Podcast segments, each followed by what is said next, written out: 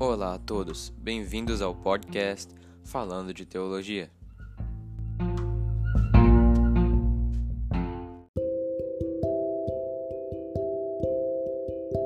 Olá, ouvintes desse seu podcast Falando de Teologia número 14 sobre a teologia do coaching.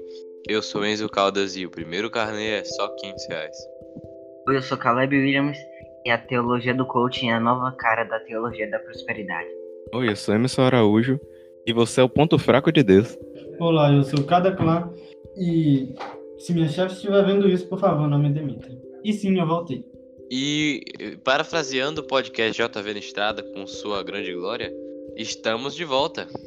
É, só, eu, ninguém vai pegar piada porque só eu escuto o JV na Estrada, né?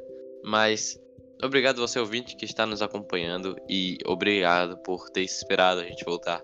Desde aquela semana que a gente fez o Sem Pauta número 3 e Quer dizer, a gente postou, né? Porque a gente tinha feito muito tempo atrás. Acho que foi no dia do estudante, nem lembro. É, a gente parou de gravar. E agora a gente felizmente voltou depois de quase um mês.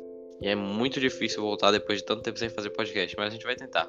E então, hoje é sobre a teologia do coaching, liderado por Caleb Williams. E Caleb, Uhul! começa a introdução aí sobre a teologia do coaching. Então, vamos começar vendo de onde vem essa. O que significa a teologia do coaching. Ô, Caleb, só um negócio. É, a gente vai citar as pessoas, tipo, a gente vai falar nomes do Vitor Azevedo, esses caras aí, tá ligado? Sim. Thiago Brunet. É o David Leonardo. Eu acho que tem que falar, é bom que o povo procura e vê do que, que a gente tá falando. Olha, se você escutou um desses nomes aqui, não veja, cara, não perca seu tempo. É uma coisa que não vai te edificar em nada. É, só veja se você quiser rir um pouquinho. É, realmente. Aí, agora é... vem, vem a bomba. Outra coisa, é... Eu já assisti Thiago Brunet por um. é, eu não vou dizer um grande tempo, mas sei lá. Eu, eu, eu, já fui inscrito no David Leonardo porque minha mãe pediu. Mas eu não escutei nenhuma pregação, porque de cara, eu abri a pregação do cara e o cara começou, tá ligado, com aquele. aquela lábia de. Olá, faça com que você se sinta bem. E meu Deus, eu, eu simplesmente. Ah. Não, cara, não, esse não é nem meu tipo de pregação. Quem dirá eu, uma pregação bíblica. Eu, eu comecei a, a, tipo, sobre é, Thiago Brunet, acho que até Vitor Azevedo, uma época. Aí, tipo, a, a, a palavra dele era tão, tipo, boa, me jogava pra cima, era uma época que eu tava pra baixo, muito pra baixo, eu tava precisando de um amigo. e eu não tinha, tipo, é, ninguém do meu lado pra dizer, não, você vai conseguir e tal. Eu tava é, meio que, tipo, sozinho. Aí, tipo, eu comecei a ouvir ele, cara, eu fiquei pensando, cara, isso mesmo, cara, eu vou conseguir, eu vou vencer isso tudo e eu vou passar. Só que aí, tipo, começou, é, tipo, eu ouvi uma pregação, duas, três, eu devo ter ouvido, sei lá, várias pregações. Aí, chegou um, um, uma época que eu tava, tipo, sabe quando vem algumas palavras assim, tipo, não passa no, na peneira, tipo, alguma, algum erro teológico bem grosso. É, aquele aí, tipo, negócio que não dá, pra, não dá pra passar o pano, né? Isso, é desse mesmo. Aí é eu muito já comecei assim, pra tipo, defender. Não, será que ele não foi isso? Não, não, deve ter sido bem isso que ele quis dizer. Aí, outra vez, aí eu lembro que, tipo, o, o, o auge, o, tipo, o ápice, quando foi que tudo parou, porque eu ouvi uma pregação dele, eu não lembro muito agora, mas uma pregação totalmente fora da palavra. Ai, Aí eu, cara, não. Nossa. Não. Isso aqui não é a palavra de Deus. Foi muito é bom, é, amaciou que... meu ego, mas não, não é a palavra de Deus. É aí que é... a gente vê que tudo tem um propósito, porque se você não tivesse visto esse cara, provavelmente pode ser que você não estaria aqui agora e com amigos que você poderá contar. Viu? Agora você não vai ter um coisa que fala, você consegue. Você vai ter amigos. É, cara, porque ego bom é ego morto, né? Não é o ego fortalecido é. pela teologia do coach. A propósito. Eu precisava só de alguém para jogar, me jogar pra cima mesmo, sabe? De, de um amigo pra. A questão é que o coaching, ele é aquela, é aquela palestra motivacional, certo? Isso, tanto que coach significa treinador, motivador. Uhum. É, tanto que tem coaching em beisebol, em basquete. E é curioso, porque o, o, início do coaching, ele, na verdade, era uma coisa boa, né? A gente até tava assistindo a pregação de, de Augusto Nicodemos, eu achei bem interessante. O que é que postou aquela? Eu não sei, não sei realmente. Mas é, o Augusto Nicodemos, ele fala que o início do coaching é, tem a ideia boa, né? De você é, usar a, o conhecimento do coaching em auxílio dos irmãos na fé. Mas quando você começa a misturar a filosofia do coaching com os padrões do cristianismo, com os princípios do cristianismo, aí você acaba quebrando, não vira nem coaching nem cristianismo. É, é uma coisa à parte, sabe? Isso. E o coaching, tipo, a teologia do coaching começou a ir para um lado, a teologia da prosperidade também. Seria tipo uma distorção do que está escrito na Bíblia. Eu trouxe até o exemplo do jovem rico. De Jesus fala que era para ele doar tudo que ele tinha, aí ele podia seguir Jesus. E tem um pouco disso também nesses, nesses ensinamentos, né? Que a gente deve doar para receber. Sabe, Mas- é, a questão disso é que eles pregam a lei da semeadura de uma forma distorcida, como se a única coisa que você fosse que você fosse importar é dar para receber e não você dar simplesmente por própria vontade, por uma questão de solidariedade, ahn, e aí você receber por uma consequência, entende? É como se eles estivessem é, com a intenção mais de ganhar do que qualquer coisa. Isso se originou na teologia da prosperidade e a gente tem muitas críticas à teologia da prosperidade por causa disso, mas o coaching, a teologia do coaching, ela bebeu muito na teologia da prosperidade. E, inclusive, se a gente tivesse postado o podcast da teologia da prosperidade, eu tenho quase total certeza que seria muito parecido com esse, justamente por criticar uma seita dentro da igreja evangélica, eu vou colocar evangélica entre aspas, que ela motiva essa sede por dinheiro, certo? Essa ambição por ganhar. E tem aquela frase, né, do, de falou o teólogo do coaching, né, que disse: "Eu não sei se Deus quer que eu seja rico, mas eu tenho total certeza que ele não me faz para ser pobre". Isso mata toda aquela questão de você dar tudo pro evangelho, sabe?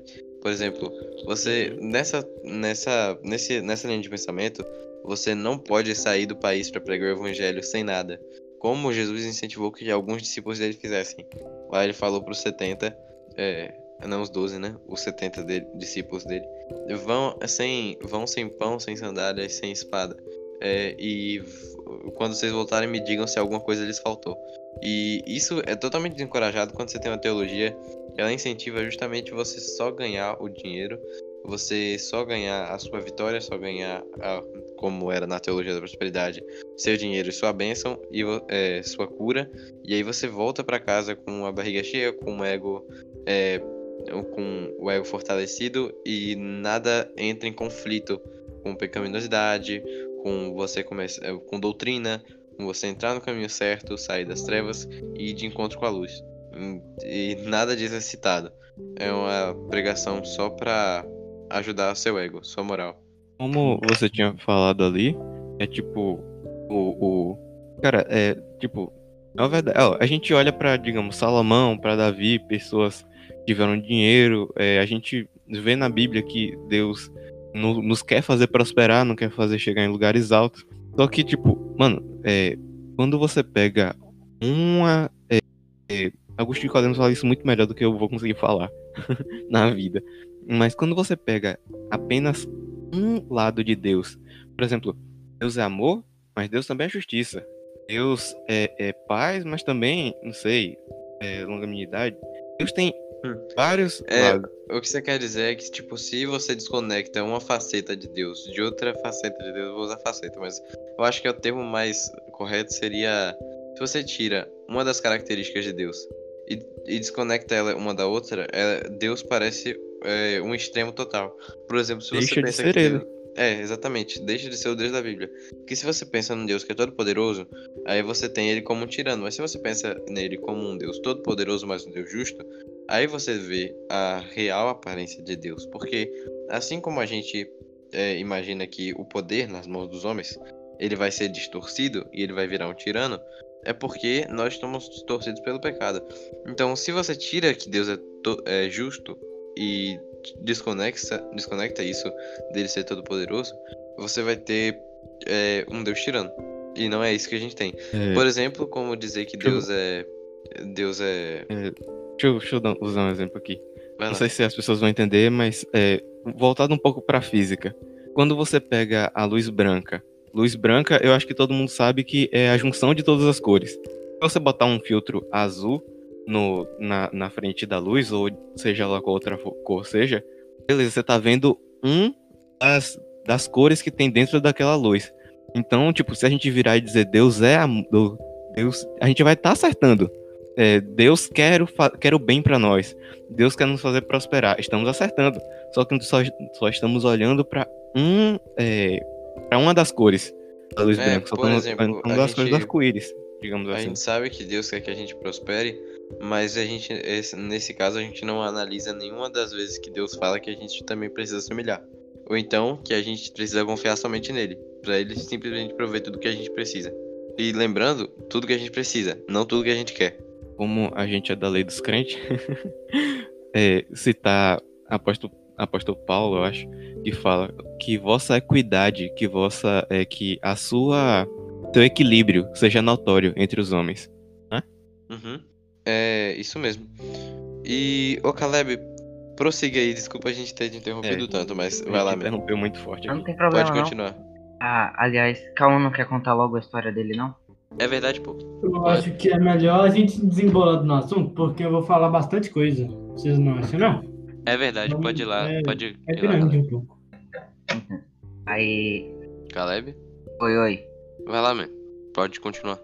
Aí tem muita gente que diz que é errado ouvir, mas aí a gente vai precisar analisar direitinho o que eles estão falando, porque eu tenho certeza que vão ter muitas, como é o nome de coaches, né?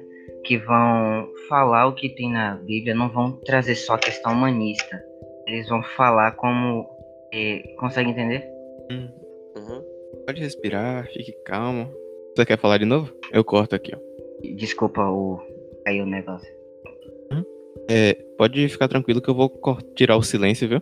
Tem um, um- um negócio que é só tipo, eu digo assim, tire o silêncio, aí tipo, não, não faz silêncio. Que legal. Se você quiser cortar alguma coisa, é só escrever aqui, corta. E fala de novo. Ó, a gente corta do período que ele começou a, a balbuciar. E aí, até agora que ele tá. A gente não consegue. Agora você pode desenvolver, Caleb. Aí quando você começa. Quando você desenvolver essa linha de raciocínio, Emerson coloca de normal, de novo. Uhum. Mas o que você quer falar antes da gente descortar? Eu não sei. Eu queria tentar desenvolver esse tópico sobre é errado ouvir. É errado ouvir. Tipo assim, vocês querem que eu conte a história? Aí a gente pega os termos que eu falar e fala o que tem a ver isso com o nosso tema? Pode ser, pode ser. Então, É, Caleb, eu acho que você pode tentar, tipo, é, você faz assim. é, vocês acham que é errado falar, fazer isso, tal, tal? Aí isso vai falar um tanto, eu vou falar mais um tanto. Aí você chega assim e arremata, entende? Entendi. Ou não? Entendi, entendi. Aí você chega assim, tipo, é, lixando. A gente vai falar o bruto e você fala, ah, faltou isso. Tipo, você chega com o que faltar e com o que sobrar. Entendi. Então tá. Ahn, vai lá, Caleb. Começa aí. Sim, O, e o que vocês acham sobre ouvir é, pregações coaches? Assim, sobre, sobre a teologia do coaching, eu acho que a gente não consegue reciclar muita coisa de boa dentro dela. Então, se a gente pegar assim essas pregações, pouco delas vão ter vão ser cristocêntricas. Então, se a gente começar a tentar, ah, olha, mas ele não, ele não fala só sobre dinheiro. Aí vamos, vamos tirar todas as partes que ele fala sobre dinheiro, vai ficar tipo, numa pregação de 40 minutos, uns 10 minutos ele falou da Bíblia, Aí, tipo, uns dois minutos ele falou sobre Jesus, uns quatro minutos sobre ministério, e o resto a gente descarta. Então, eu acho melhor, ao invés da gente tentar sair recortando e bebendo essa, essa sopa pelas beiradas, pra não pegar a parte do, da, do dinheiro e do coaching, eu acho melhor a gente procurar uma pregação, assim, cristocêntrica, algo que vai realmente, muito mais efetivamente, é, edificar a gente, ao invés de ficar tentando salvar esses pregadores de que não pregam Jesus, mas pregam dinheiro. É, porque Faz tipo assim, sentido. O povo que vai em coach é igual aquele pessoal de escola. Tipo assim, a pessoa quer fazer a prova, só quer a resposta, mas não quer entender como chegar lá. Então a pessoa quer um milagre, mas não quer saber a fonte do milagre. Entendeu? Tipo assim, ela quer uma pessoa pra falar o que ela vai fazer no dia a dia e tal, mas não quer buscar Deus. Ela quer que uma pessoa faça isso pra ela, entendeu? É tipo uma pessoa que ela é quer uma bênção financeira ou então uma cura, mas ela esquece totalmente de buscar o Espírito Santo, que é Exatamente. aquilo que vai fazer com que você esteja em comunhão com Deus. Mas você não quer a comunhão com Deus, você quer a bênção de Deus, você quer aquilo que Deus pode te dar. Uhum. É, essas pessoas normalmente têm um discurso muito, como vocês falam, né? De tipo, é, Deus tá, tá faltando de lhe dar isso, você vai conseguir isso e aquilo. Cara, se a gente, como a falou ali, parar pra, tipo, recortar, certo que é, todas as coisas me são lícitas, como o Paulo falou, mas nem tudo me convém.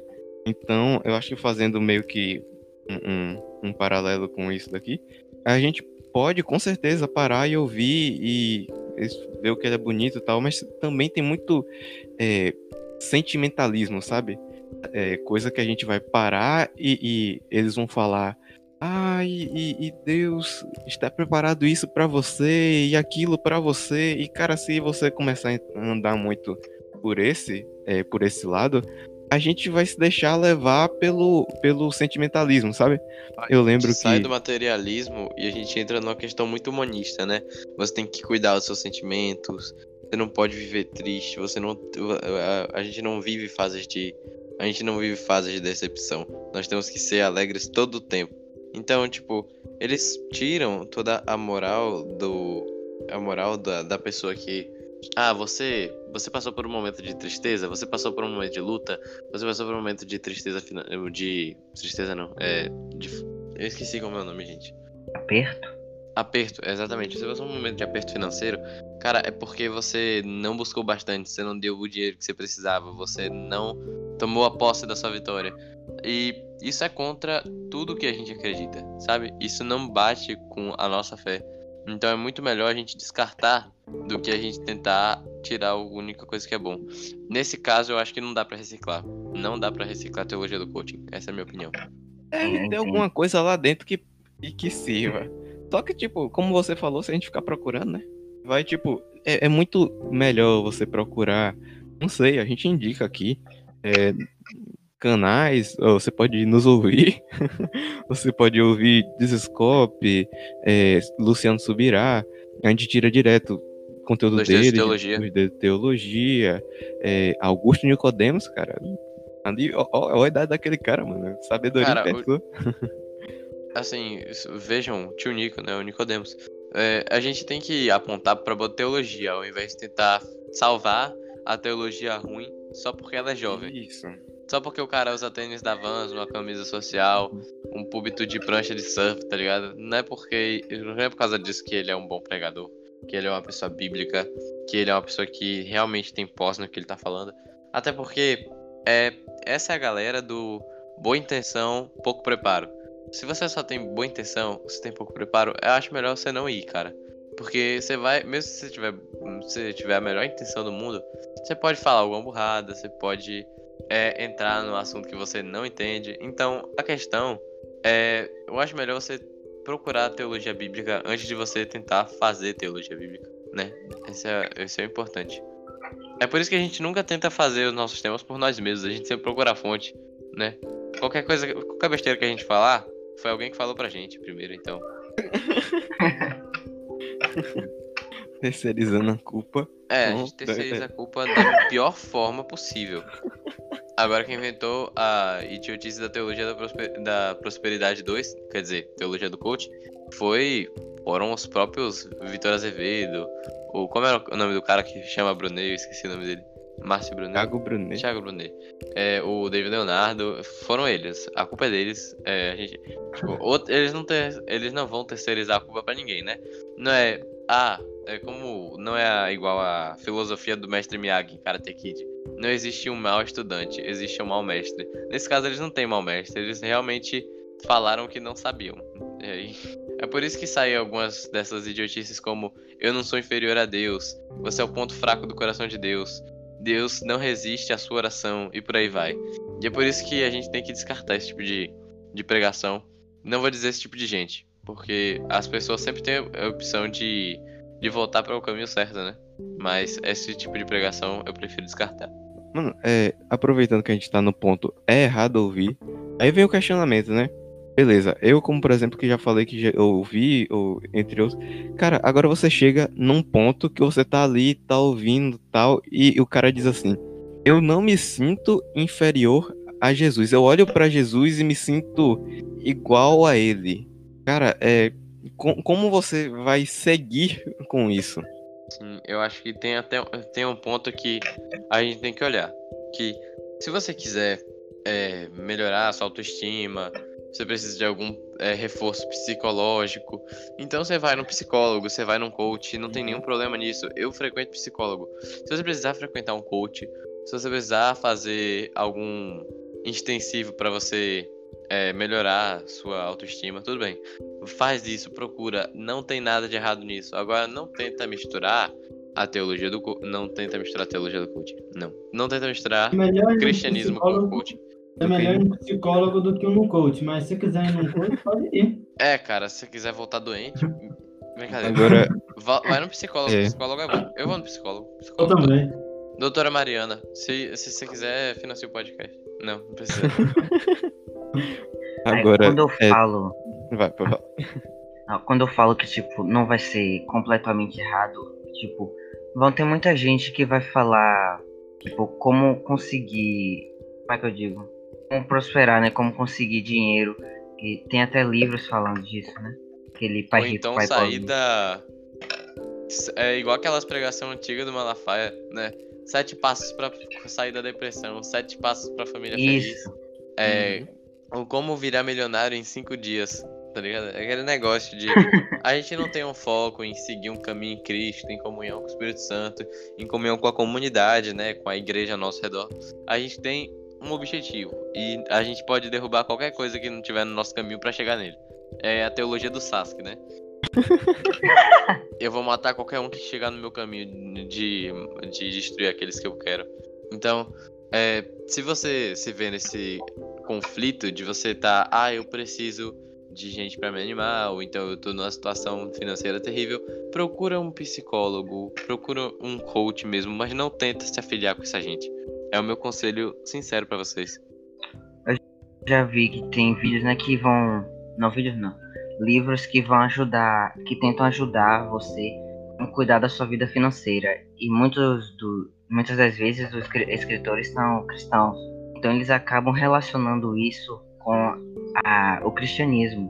Mas a gente tem que tomar cuidado porque eles têm que ver o que eles estão falando, não acreditar cegamente. Eu acho que esse negócio é, de livro, de como sair da depressão, como ter uma família feliz, vem muito de teologia americana que o brasileiro traduz, ou então até Isso. copia, né?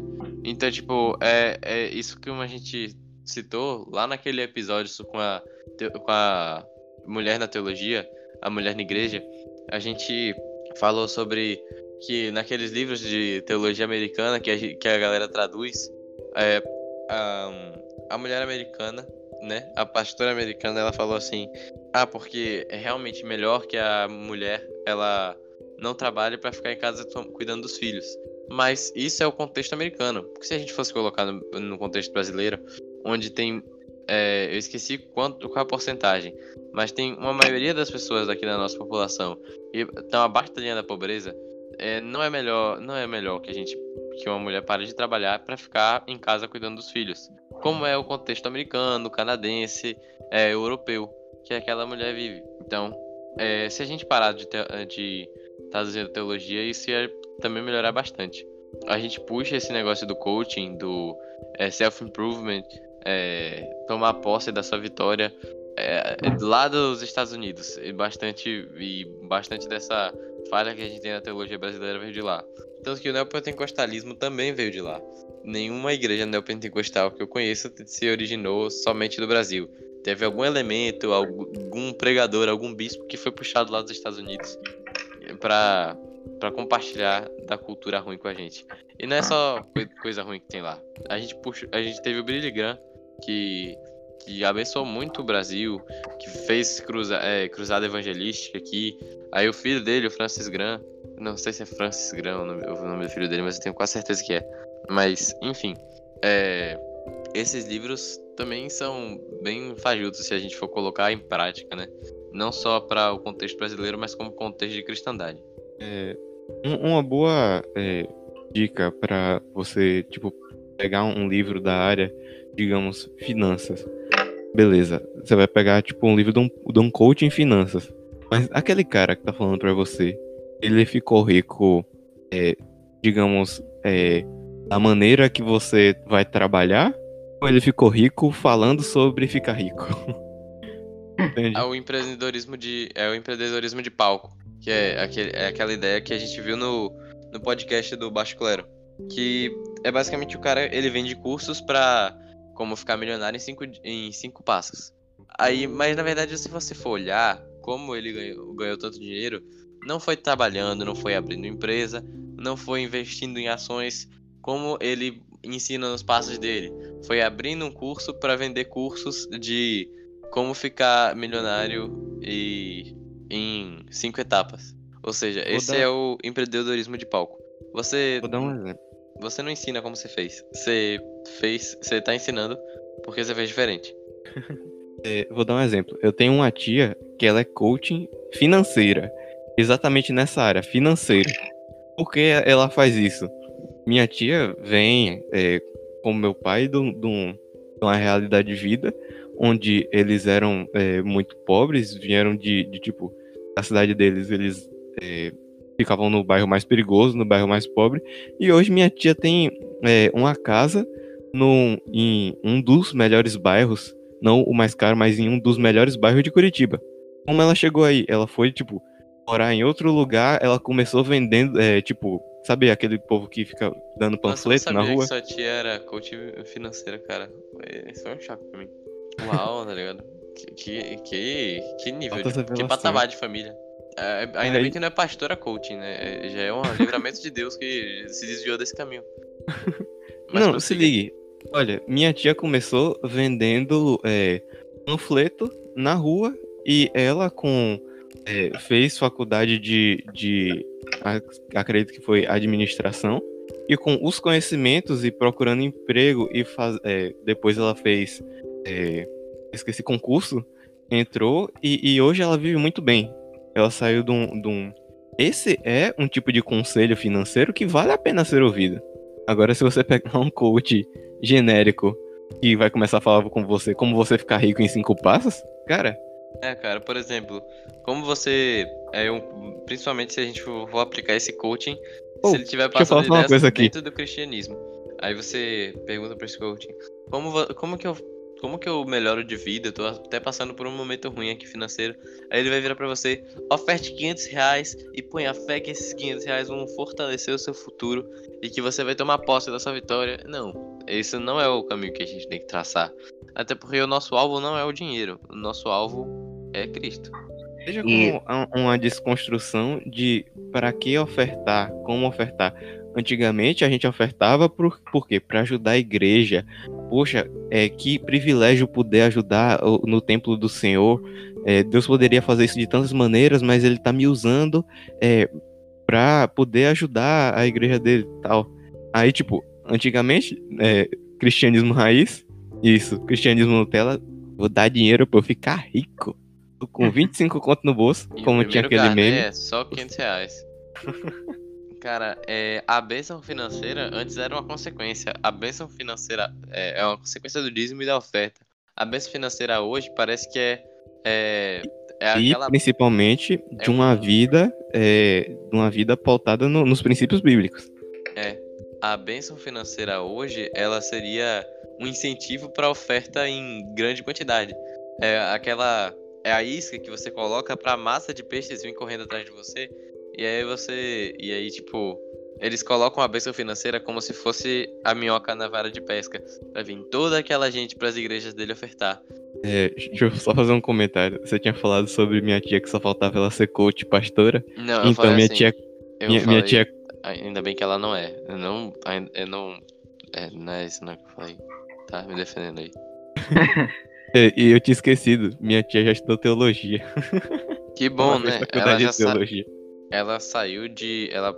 Ela se livrou de uma coisa muito ruim, né? Da vida dela, imagina. Coisa terrível ser teologia do coaching. Ainda bem que ela não é, né? O, o Enzo, e quando você fala que nosso objetivo não é o dinheiro, é, você não tá falando também que não é proibido ficar rico, né? E quando É Jesus claro. fala, O, ahn, aquele negócio do. Ah, porque o rico não vai pro céu é totalmente ridículo. Ah, ah, o que Jesus ensina quando ele fala que é difícil um rico passar é, o- o- pro reino dos céus, assim como um camelo passar pelo buraco de uma agulha? Ele tá se referindo a um rico que é muito difícil ele se desapegar dos seus bens e viver uma vida humilde. Mas se o rico ele não ele não amar o dinheiro dele, é, assim como assim como a- o jovem rico lá na- nos evangelhos ele amava, então ele não ele- é como se o camelo passasse pelo buraco da agulha, né? É uma coisa muito difícil de acontecer, mas eventualmente acontece. Se você for rico e você se você for rico e você tiver com um propósito, estiver alimentando a igreja, se você estiver colocando irmãos em cargos de de eu esqueci como é isso. Alto padrão social para passar o evangelho para mais pessoas. Então, eu duvido que a sua riqueza vai ser assim, uma coisa inútil que vai ser só para você alimentar o seu ego e você amar a si mesmo. Se você é tão desapegado com seu dinheiro a ponto de, ah, esse dinheiro aqui para mim é passageiro, então eu vou eu, eu vou utilizar ele na casa de Deus, eu vou usar ele da melhor forma para abençoar meus irmãos. Então, eu acho que aí o camelo passa no buraco da agulha. E teve até um, um livro que eu li que diz, tipo, tinha um empresário que ele queria fazer missões, né? é, fazer coisas lá na África, é, movimentos sociais. Mas aí o pai dele falou que, tipo, seria um desperdício ele fazer isso com a habilidade de empreender que ele tem. Ele pode louvar a Deus e, como é o nome? Servir a Deus, com, mesmo sendo empresário. Exatamente. Não deixar com que a sua empresa suba a sua cabeça, né? Uhum. É legal falando, falar sobre isso porque, é, tipo, no Summit desse ano, né? Summit é tipo um, um- uma conferência de, de, oh, Jesus, de empreendedores. E aí, tipo, meu pai assistiu, eu tava do lado dele, eu assisti também. Aí, tipo, massa que, de cristãos, né? E massa que uma das coisas que muitos deles falaram, é, por exemplo, teve uma mulher que ela foi pra África para ajudar eles e lá é, para ajudar as pessoas, as mulheres, principalmente. E quando ela chegou lá, ela tipo pensou, cara, se eu montar uma empresa de calçados aqui, é, eu posso ajudar as pessoas dando emprego para elas e fazendo isso e aquilo. E hoje ela ganha muito dinheiro ajudando ajuda as pessoas. Isso, ela tá é, empregando pessoas, ajudando várias, muita gente. E aí eu fiquei muito impressionado com isso, cara. Isso me lembra uma. É, É, deixa eu só fazer um comentário aqui. Fala aí. É, e quando você falou isso, né? Eu lembrei, acho que foi Billy Graham que falou, é, falou pro seu filho, filho, se te chamarem, é, se Deus te chamar para ser pregador em um lugar, eu ficaria muito triste se você se rebaixasse a ser um rei. Agora pode falar isso. É, é, isso me lembra de um. Esse negócio da, da, da pregadora que ela montou uma empresa de calçados para ajudar as pessoas com emprego e com condição de vida básica, né? É, eu me lembrei de uma Vine que, que era assim, um comunista, né? Com a camisa de Che Guevara, chegava pro cara e falava quantas pessoas você, quantas pessoas você podia alimentar se você tivesse vendido esse carro e dado dinheiro pros pobres. Aí o cara falou assim, caramba, eu nem pensei nisso. Eu comprei esse carro, eu ajudei a, eu ajudei a família do, do cara que, que. O cara que me vendeu o carro, eu ajudei o cara que montou os pneus, ajudei o cara que tirou a borracha pra montar os pneus, a mina de extração lá no Chile, enfim. E aí ele começa a falar todas as pessoas que produziram o carro e a montagem das peças e etc. E aí, tipo, o comunista sai. Nossa, eu tenho que rever meus valores de vida. então, Caleb, é, a, gente tá, a gente tá chegando perto do final da sua pauta? Sim, sim. Eh, Calma, quer falar logo? Acho que não tem mais nada pra eu aprofundar. Então, Cauã. tá bom. Vamos aprofundar comigo nessa historinha bem interessante. Eu gosto de chamar essa história de história do biscoito. É um biscoito. É. Eu acho que vocês já ouviram. Por falar. sinal, não é bolacha, É biscoito. é biscoito. Ó, havia um cara, vamos dar nome aos bois, porque a história não tem nome. Havia um cara chamado José, ele O sonho dele era fazer uma viagem de navio, para conhecer por dentro do navio e viajar. Era o sonho dele. Só que havia um pequeno problema. Ele não tinha dinheiro. Um belo dia, ele estava passando pela rua encontrou um colega dele. O colega dele, sabendo do sonho dele, falou: Olha, eu tô com uma passagem aqui para viajar de navio, só que eu não vou poder ir, porque eu tenho que ir pro casamento da minha filha. É, você quer ir no meu lugar? Eu tô te dando. Aí o cara ficou muito feliz, muito, muito, muito feliz e foi fazer as malas. Ele tava lá fazendo as malas, aí ele foi e pensou: Poxa, eu vou para essa viagem, só que eu não tenho dinheiro para comer. Eu tô com pouco dinheiro, não vai dar para me sustentar lá no navio. Eu não vou conseguir curtir sem comer nada. Eu vou morrer de fome. Aí ele teve uma ideia. Ele foi para um supermercado e comprou um biscoito. Ele comprou muito, muito, muito biscoito. Ele encheu uma mala de biscoito. Aí tá, ele pegou essa mala de biscoito, colocou nas costas, pegou a mala de roupa e foi pro navio. Ele entrou no navio, ele ficou encantado com as coisas que ele viu lá e amou. Aí mais tarde, nesse mesmo dia, a fome apertou, ele foi lá, rangou o biscoitinho dele. Aí o dia foi, aí os dias foram passando, aí a fome apertava, comia biscoito. De manhã, biscoito, de tarde, biscoito, de noite, biscoito, de madrugada, biscoito. De sobremesa, biscoito. Aí, um belo dia, ele estava passando assim, né, comendo o biscoitinho dele, e viu o restaurante. Esse restaurante, ele percebeu que tinha muita comida, tinha comida muito exótica, tinha bebida, tinha de tudo no restaurante, de tudo. E tinha muitas pessoas lá. Aí deu até água na boca dele, coitado. Aí ele foi e falou: Nossa, eu não tenho dinheiro. E continuou comendo os biscoitos dele. Teve um dia que ele estava lá parado na borda do navio, assim, olhando para o mar e apreciando a imagem. Aí ele, aí o biscoito dele estava acabando já, não ia durar o resto da viagem ele começou a passar mal, porque os, o biscoito não tem os nutrientes devidos para sustentar ele, porque um biscoito não substitui uma refeição. Então ele foi desmaiou. Aí ele foi levado para como fala? Pro negócio lá do navio, né? Para ver que ele estava sentindo. Enfermaria.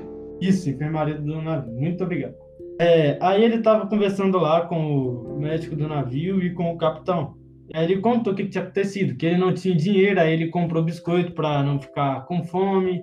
Aí o capitão olhou para ele e falou assim: Mas vem cá, rapaz, você veio a esse navio aqui, é, você é clandestino? Aí ele: Não, eu ganhei a passagem de um amigo meu, ele não ia poder vir, ele me deu. Aí o capitão olhou assim para ele, meio espantado, e falou: Mas cara, na passagem que você ganhou tinha incluso tudo. Você poderia ter desfrutado das músicas, das comidas, das bebidas, você poderia ter desfrutado de tudo. Onde eu quero chegar com isso? É, eu também estava me perguntando isso, né? Vamos lá, acho que vai dar para você pegar um pouquinho. O biscoito é, o, a, é a teologia do coach. Vai, vai tipo assim, vai preencher um pouquinho lá no começo e tal, você vai sentir bem, tal, só que depois vai começar a apertar porque você não vai conseguir ficar para sempre naquilo. Agora você vai cair. Então você vai perceber que você precisa da igreja e de Deus e de pastores mesmo para te fortalecer. Da comunhão, né? Isso, para você ter os nutrientes devidos. Porque você tá lá na igreja, você tá lá para desfrutar das bênçãos, você tá lá para e tipo, você é convidado da igreja. Você não tem o mérito, entendeu? Você não tem o mérito da é, você não fez por merecer. Jesus te deu o convite. Lembrando do, é, do, do ponto do evangelho, né, que é a graça. Porque a graça não é, é não é a falta de tentar ser santo, mas a, a graça é a falta do mérito de ser santo. Você não tem o mérito de ser santo. Mas você, a gente tem todo tempo se tentar ser santo e se edificar cada vez mais dentro da comunhão dos santos, que é a igreja. Sim, onde que eu chego com isso, com essas coisas de coach? Eu fui parar para estudar e tal, ontem eu fiquei o tempo todo nisso. E eu parei para pensar, as pessoas que vão no coach, elas têm medo. Elas, não pode ser que não todas, mas, né? Elas têm medo de quê? Elas têm medo de tentar. Elas têm medo de tentar e falhar. Porque você vai em um coach, ele vai te falar o que você vai fazer. Se você falhar, a culpa não foi sua, a culpa vai ser dele. Então as pessoas tentam alimentar isso para ela não falhar. Quem vai errar é o outro. Então Eles estão passando a responsabilidade. Exatamente, tem que perder um pouco desse medo e assim, aprofundar mais na palavra. Você vai errar, mas um dia você chega lá. E essa coisa lá de falar que, tipo assim, rico não entra no céu, é, ser rico errado, ah, ser pobre errado. A gente não vai nem para um extremo nem para o outro, né? A gente não Exatamente. vai tan- tanto para o extremo da teologia da prosperidade e coaching, né? Vou colocar prosperidade barra coaching porque são a mesma coisa. A gente não vai nem para o extremo da teologia da prosperidade barra coaching, que é o pobre é aquele desfavorecido por Deus.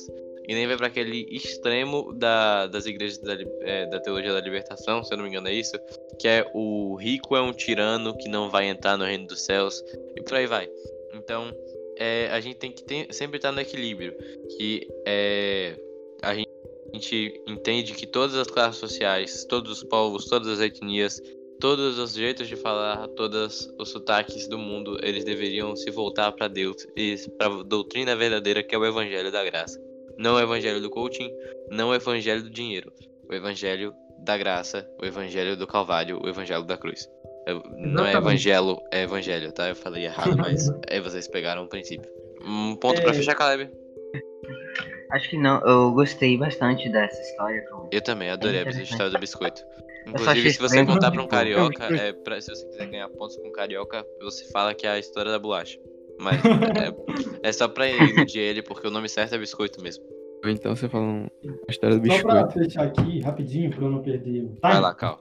É. Cal, cal, cal. É, tipo assim, o coach vai virar pra você. Tem, eu tenho uma tia que ela fala assim: ah, se você É coach tá também. pobre é porque você não tá. Como fala? Você não tá 100% em Cristo. Mano, tipo assim, é, você não veio pro mundo pra se dar bem aqui. O seu futuro não tá aqui. O seu futuro tá lá, com Jesus. Então você A não mensagem do evangelho aqui. prega que a gente tem que construir tesouros no céu e não tesouros na terra. Exatamente. Você não Ah, Mas se você aqui, tiver. tudo é Se você, passageiro. se você eventualmente tiver um tesouro na terra, não é pecado, tá, gente? Essa é. É. Mas não é uma coisa que a gente tem que buscar tão des- desesperadamente. E É eu acho que é isso. Por hoje é só. Obrigado se você tá ouvindo a gente até aqui. Obrigado por ajudar o podcast a se manter vivo, a se manter com relevância, né? Por você estar apoiando o nosso projeto ainda nessa quarentena, ainda depois da gente ter ficado aí uns 20 dias sem postar. Cara, obrigado por estar apoiando a gente em todas as situações. Que Deus abençoe você. E não entre na teologia do coaching. Tchau, coletivo, galera. Tchau. Tchau. Tá. Tchau, gente. Valeu.